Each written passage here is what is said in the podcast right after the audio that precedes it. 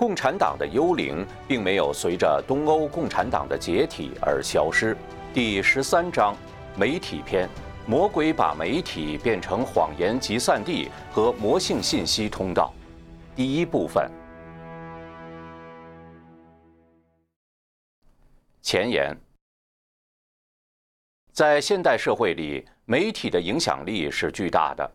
小到一个社区、族群，大到一个国家乃至全球，人们的注意力无时不被媒体牵引着。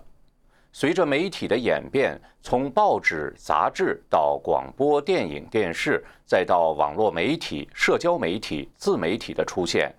媒体传播、宣传功效在传播速度、传播范围、视觉、听觉效果上大大增强。媒体对社会和大众的影响力更是与日俱增。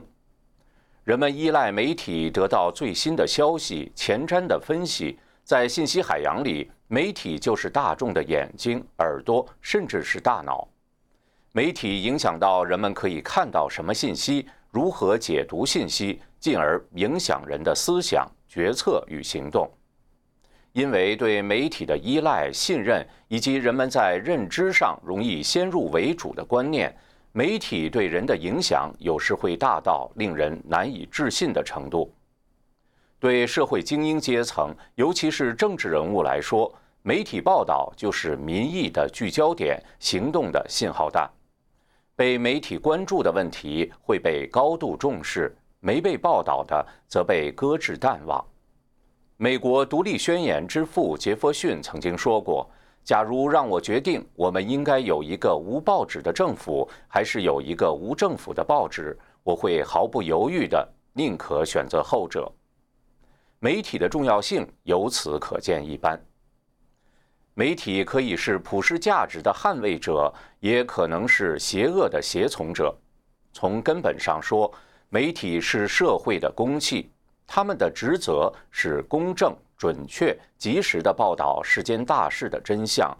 匡扶正义，抑恶扬善。其使命超越个人、公司与党派私利。在西方新闻界，媒体是真相与社会核心价值的守护者，具有第四权的崇高地位。记者被冠以“无冕之王”的称号，这是媒体人渴求的理想与精神寄托。媒体大亨、著名的普利策奖创办人约瑟夫·普利策曾说过：“我们的共和国与他的新闻媒体兴衰与共。一个胜任的、无私的、以公众精神为基准的媒体，拥有训练有素的智者，既具慧眼明辨是非，亦有勇气择善而行。这样的媒体能维护政府赖以立身的公众道德。”无此公众道德，任何政府不过是一个骗局和笑柄。愤世的、被收买的、蛊惑人心的媒体，将同时造就疑心重重、唯利是图、被煽动的民众。塑造共和国之未来的力量，就在未来媒体人的手中。然而，在人类普遍的道德下滑中，面对强权的压力与金钱的诱惑。媒体也难以洁身自保，在共产国家里，媒体成了政权的奴婢，成为洗脑的工具、杀人的帮凶。在西方社会里，在共产邪灵的操控下，媒体也被共产主义思潮严重渗透，其代理人广泛散播共产主义的意识形态。把媒体变成反传统、反道德、传播魔性信息与谎言仇恨的重要工具，为世风日下推波助澜。媒体真正的传播真相、守护道德良知的责任，常被弃置一边。看清媒体现状，重拾媒体责任，在当今时事里显得尤为重要和迫切。一。共产国家的媒体是洗脑工具。共产党从一开始就把媒体当作宣传洗脑工具来看待。马克思和恩格斯在一八四七年的《共产主义者同盟章程》中提出了宣传工作的概念，并要求成员要具有革命毅力，并努力进行宣传工作。马克思和恩格斯在其文章中也经常使用“党的阵地”“党的喉舌”“政治中心”“舆论工具”等来表达媒体的性质与功能。列宁利用媒体作为宣传、鼓动和组织革命的工具，他创立机关报《火星报》《真理报》，进行革命宣传、鼓动活动。苏共夺权后，很快就使用媒体对内进行政治洗脑，控制本国人民；对外进行形象宣传与革命输出。中共同样把媒体当成专政的舆论工具，党和政府的喉舌。中共深知枪杆子、笔杆子夺取政权、巩固政权就靠这两杆子。媒体宣传与枪杆子一样。是中共夺权和统治的重要工具。早在延安时期，毛泽东的秘书胡乔木就提出“党性第一”的原则，说党报要在自己一切篇幅上，在每篇论文、每条通讯、每个消息中都能贯彻党的观点、党的见解。中共建政后，严格控制垄断所有的电视、广播、报纸、杂志。后来的互联网等媒体把他们当成灌输共产党意识形态和洗脑的工具，打击异己，威吓大众，扭曲掩盖真相。媒体被严格审查，媒体人战战兢兢，如履薄冰。如果记者胆敢表达不同意见，等待他们的是非常凄惨的下场。被审查的不仅包括官办喉舌。个人在公开的网页或私下的群落中发言都被监视。有一句话很形象地描述了媒体在中共统治下的角色：“我是党的一条狗，蹲在党的大门口，党让咬谁就咬谁，让咬几口咬几口。”其实这何止是咬几口的问题？每次政治运动都是舆论先行，用谎言煽动仇恨。再配之以暴力杀戮，媒体成为杀人机器的重要组成部分。比如，一九八九年六四期间，中共声称学生是暴徒，冠冕堂皇动用军队平暴；六四屠杀后，又称军队未向任何人开枪，天安门广场没有任何伤亡。在镇压法轮功时，当局炮制了所谓“天安门自焚事件”，嫁祸法轮功。在全世界挑起仇恨，把迫害进一步升级。中共各级党委一把手极其重视宣传工作，宣传工作队伍极其庞大。截至二零一零年底，中国全国宣传文化系统在编工作人员有一百三十多万人，其中省地县三级宣传部约五点六万人，地方宣传文化单位约一百二十万人。中央宣传文化单位约五点二万人，而这尚不包括数量庞大的负责网络舆论监控与操控的网络警察、版主、舆情评论员和其他以各种形形色色身份参与宣传工作的人。共产党当政的国家无一例外地耗费大量的资源来操控媒体，经过共产协灵多年经营。共产国家媒体一言堂式的为集权政党当喉舌，欺骗毒害世人，无所不用其极，无需赘言。二，西方媒体是共产党渗透的重灾区。在上世纪共产党阵营与自由社会的对峙中，共产邪灵一直在千方百计渗透自由社会。而对西方国家媒体的渗透是其最重要的环节之一。鉴于美国媒体对全球的巨大影响力，本文以美国为重点阐述共产邪灵对媒体的操控。苏俄篡政后，派出间谍打入西方媒体，或拉拢西方国家内部的共产主义同路人、同情者，试图掌控西方媒体话语权，为共产政权暴君唱赞歌。为暴政涂脂抹粉，在人们不知不觉中颠倒是非、造假宣传，甚至直接或间接误导西方政府要员，影响政府决策，做出有利于苏俄的政策和决定。研究发现，很多前苏联克格勃指派的媒体间谍直接服务于美国有名望的大媒体，如惠特克·钱伯斯、约翰·斯科特是《纽约时报》的编辑，劳特巴赫、莱尔德服务于《时代》杂志等等。他们借助其大媒体记者身份，来往于政要、名人及各国首脑之间，不仅盗窃各种情报，也影响了包括战争、经济、外交、政治等很多重要事务的决策。《纽约时报》驻莫斯科记者瓦尔特·杜兰蒂曾做过很多有关苏联的重要报道，并以其十三篇系列苏联报道而获得1932年普利策奖。但美国前共产党人勒夫斯顿和知名记者艾尔索普都认为杜兰蒂是苏联秘密警察部门的间谍。杜兰蒂在有关1932年至1933年前苏联乌克兰大饥荒的报道中隐瞒真相，矢口否认该饥荒饿死几百万乌克兰人民的事实。他声称，任何说苏联今天有饥荒的报道。都是夸大其词或恶意宣传。对于其虚假报道的危害，英国著名历史学家、苏联史权威学者康奎斯特在其经典著作《悲伤的收获：苏联集体化与恐怖饥荒》中这样写道：“作为当时世界上最知名的报纸的最知名记者，杜兰蒂对大饥荒的否认被当成了真理。”他不仅欺骗了《纽约时报》的读者，而且因为报纸的声望，他也影响了无数人对斯大林和苏联政权的看法。他毫无疑问影响了当时新当选的总统罗斯福对苏联共产政权的承认。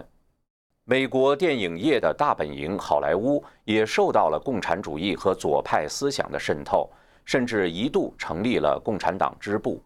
从第三国际成员共产党人芒曾伯格进入美国之后，就开始了把列宁发展电影制作的理念付诸实施，把电影作为媒体宣传的工具。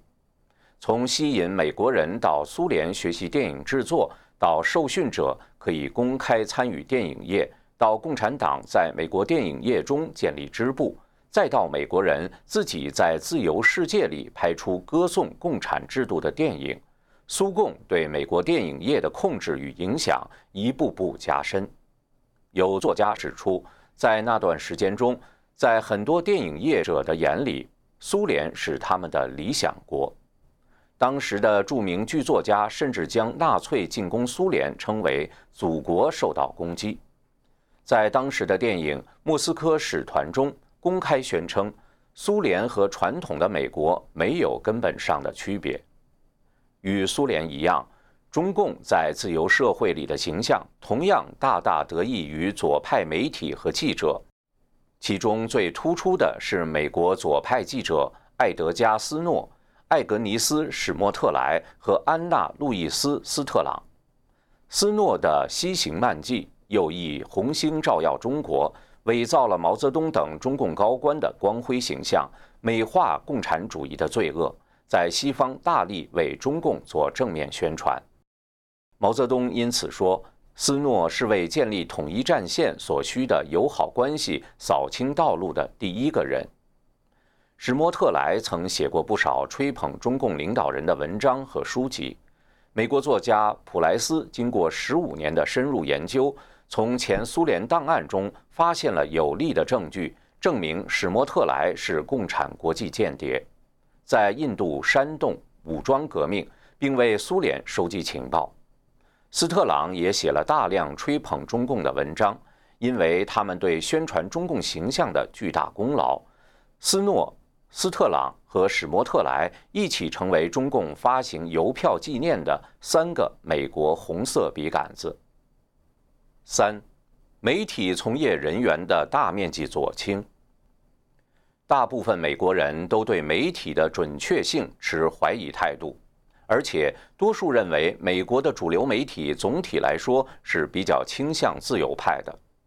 调查显示，百分之四十七的人认为媒体偏向自由派，而只有百分之十七的人认为媒体偏向保守派。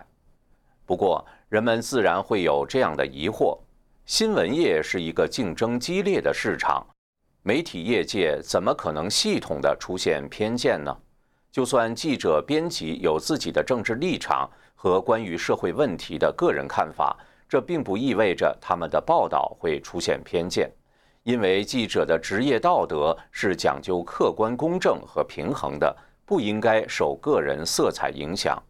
如果真的存在系统偏见，那么企业家可以建立没有偏见的新媒体，这些新媒体将会导致有偏见的媒体破产。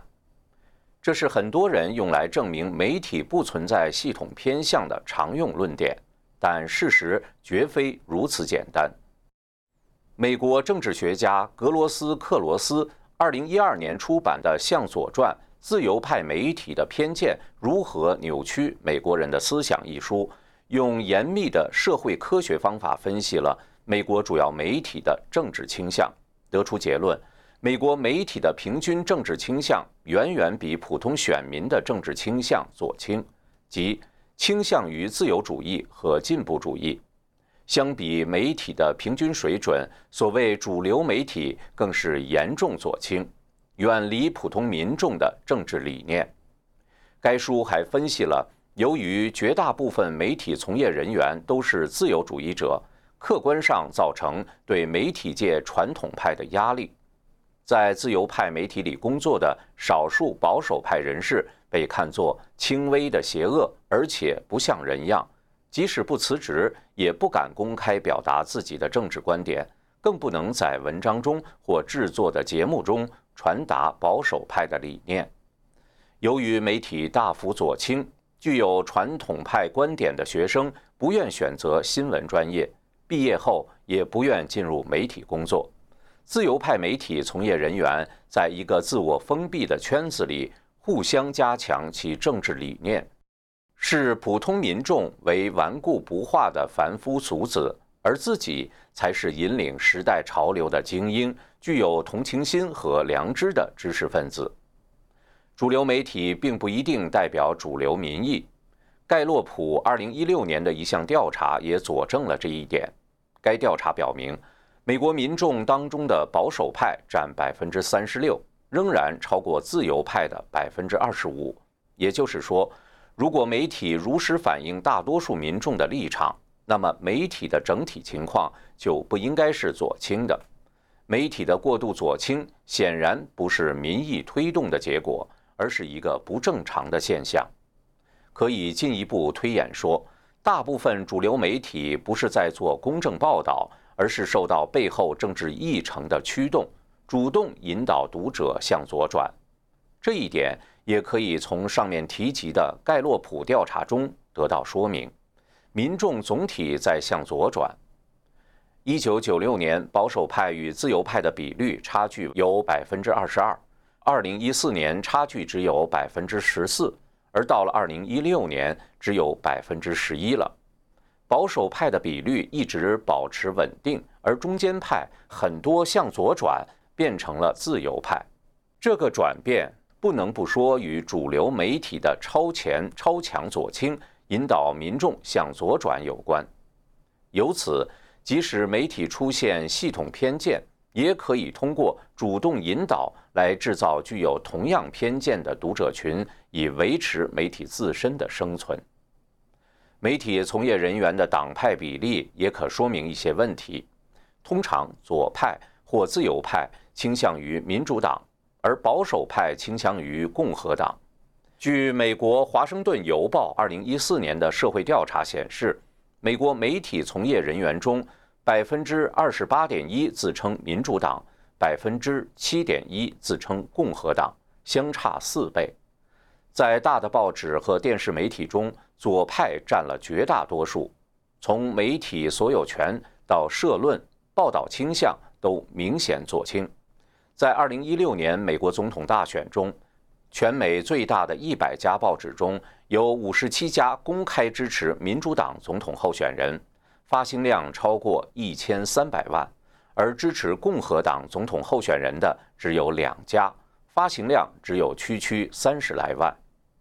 为什么媒体如此左倾呢？一个很重要的原因就是美国上世纪六十年代受共产思潮影响，产生了大规模的左派激进社会运动。那些激进的学生后来摇身一变，进入了媒体、学术界、上层社会、政府机构、艺术等领域，抢占话语权。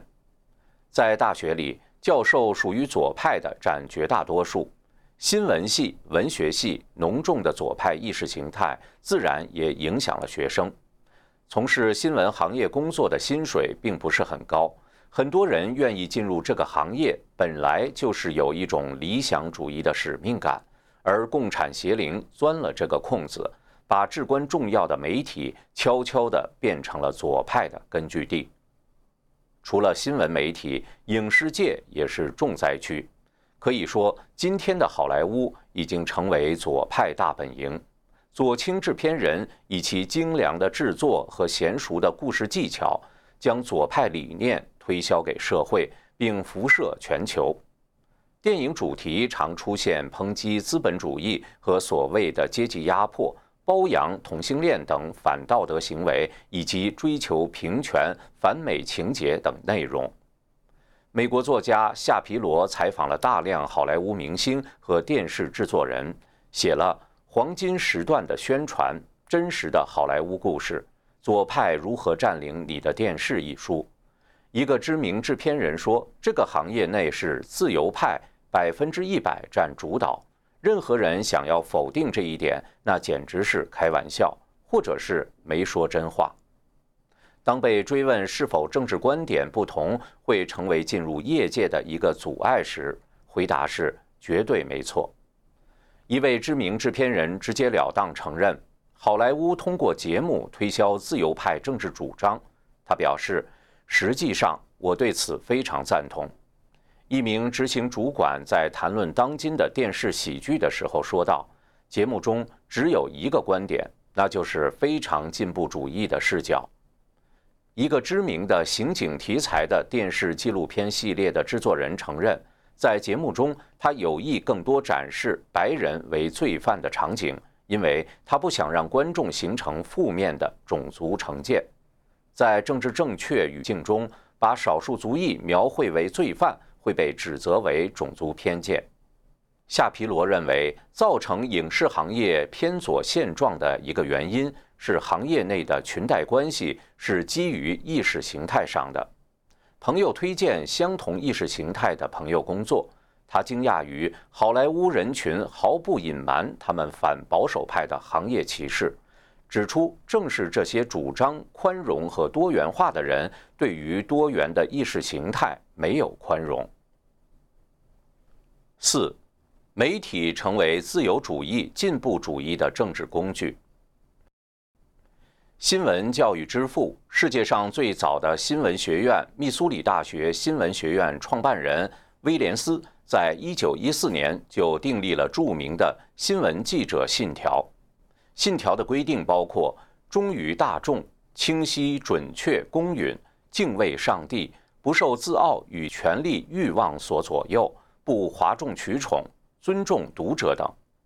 但上世纪六十年代后，进步主义在美国大行其道，深深影响了美国媒体。宣导取代了客观，自由主义、进步主义的报道取代了公允。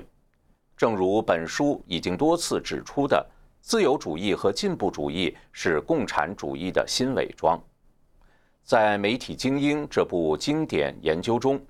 作者发现，记者对有争议问题的报道反映了他们自己的态度与教育背景。同时，在新闻室里的占大多数的政治自由派，把新闻报道推向自由主义的方向。新闻学者凯帕斯在研究了美国新闻媒体两百多年的演变之后，也认为，今天的主流媒体在组成上和报道实践中都是自由主义和进步主义的。他提到，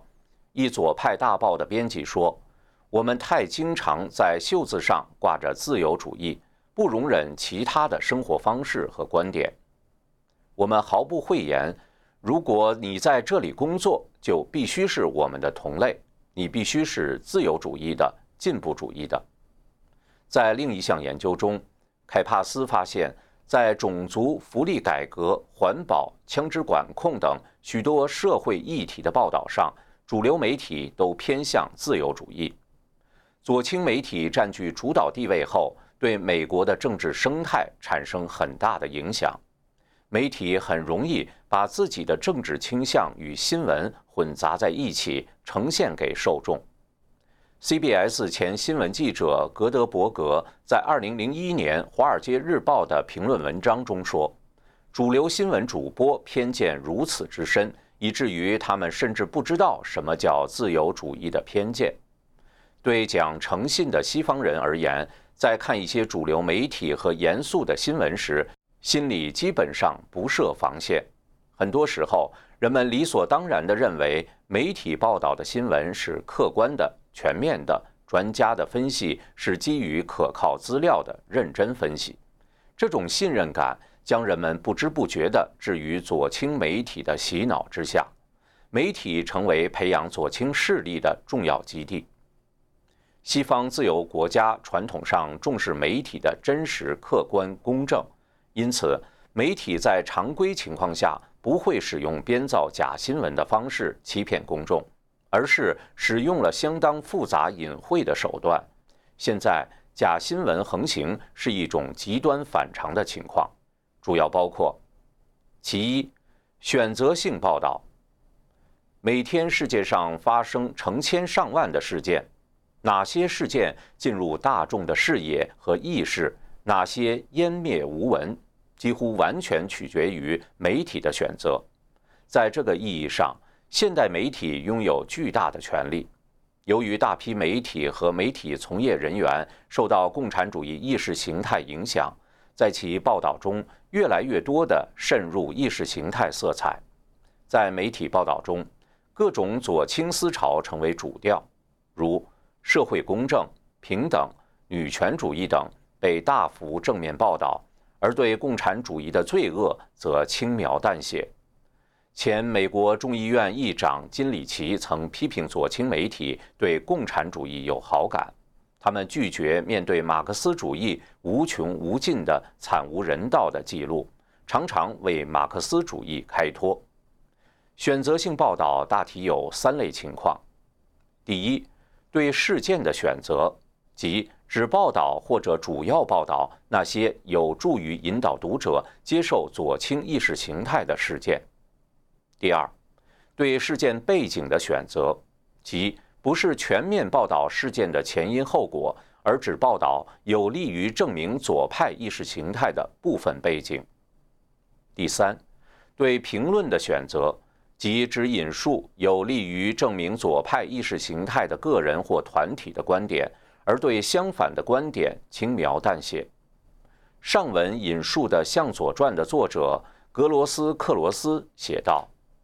每一个因写出来而犯的错误，都对应着数百甚至数千因不写而犯的错误。也就是记者选择那些只有一派政治势力愿意提及的事实和事件。”其二，设置议题。上世纪六十年代。媒体研究者提出一个影响深远的理论，即媒体设置议题的功能。伯纳德·科恩的表述简明扼要：媒体也许无法左右人们对问题怎么想，但可以在相当大的程度上决定读者想什么问题。也就是说，媒体可以通过报道的数量或持续跟踪某一类事件等手段，强调某些问题的重要性。同时淡化另外一些同样重要甚至更加重要的问题，变性人权利等只有小众关心的问题成为媒体关注的热点，就是媒体设置议题的成功范例。另外，全球暖化成为媒体和政界关心的重大问题，是媒体和其他政治力量长期综合运作的结果。其三，使用误导性思考框架。有些事件影响太大，媒体无法视而不见时，就使用误导性思考框架，抢占对这些事件的解释权。上世纪六十年代的性解放运动和福利国家政策加速了家庭的解体，加剧了贫困和犯罪等现象。但左派利用媒体、好莱坞等塑造坚强自立的单亲母亲形象，掩盖了其背后真正的社会问题。在一些媒体甚嚣尘上的对白人至上的谴责，把一些少数民族经济社会地位低下说成是制度性歧视的结果，这些都可以说是媒体和其他政治力量通力合作的结果。使用误导性思考框架的具体表现之一是报道时主题先行，记者或者编辑预先有对问题的既定态度。记者在撰写新闻时，不是从事实提炼出故事和观点，而是反其道而行，主题先行，把新闻事件像橡皮泥一样捏成自己需要的样子，用来证明自己的成见。其次。用政治正确进行自我审查，政治正确是魔鬼的思想警察，对大众媒体的控制最为严密。很多媒体都有成文或不成文的政治正确手册，规定哪些问题可以报道，哪些问题不能报道，或者只能按照某一种口径报道。由于有所谓仇恨言论的立法。欧洲媒体不敢客观报道移民犯罪，尽管移民犯罪已经成为巨大的社会问题，威胁着这些国家的安定。美国媒体对移民犯罪也三缄其口，不愿提及犯罪者的移民身份。其五，贴贬义标签，降低保守派影响。研究者发现，自由派媒体出于平衡报道的需要。不得不引用保守派人士或者保守派智库的观点，但是在引用其观点时，一般都会加上一个标签，如保守派、右翼、宗教右翼等等，暗示他们的观点是出于其保守的意识形态，因此是有偏见的，甚至是不可信的。而引用自由派人士或者自由派智库的时候，他们往往使用中性的或者具有肯定意义的头衔，如学者、专家等等，暗示他们的观点是中立、客观、理性、可信的。其六，创造政治正确语言，潜移默化影响人的思想。西方媒体和左派政界、学术界联手创造出一整套政治正确的语言。这些词语的数量极其庞大，被媒体多次重复后，进入读者、观众的潜意识当中，潜移默化地影响公众对社会的认知和理解。左倾理念一旦形成，它会表现在社会的方方面面。《纽约时报》二零零八年十月十四日的评论《聚光灯下尽是自由主义理念》开篇就说，在大选期间。纽约的剧院观众可以看到大约十几个过度政治化的戏剧，从伊拉克战争、华盛顿的腐败、女权主义到移民，但这里你看不到保守主义者的观点。这种政治理念也会反映在选举中，自由派政治候选人得到更多的正面媒体关注，传统派被变相打压。格罗斯克罗斯的研究发现。在华盛顿特区的记者有百分之九十三会投票给民主党，而只有百分之七投票给共和党。而这些记者的报道和媒体上各路专家的分析，深刻影响了选民的投票。格罗斯克罗斯计算，如果媒体真的能够客观公正地报道大选，二零零八年共和党候选人马坎。就会以百分之五十六对百分之四十二击败民主党候选人奥巴马，而结果马坎反而以百分之四十六对百分之五十三输掉了那场选举。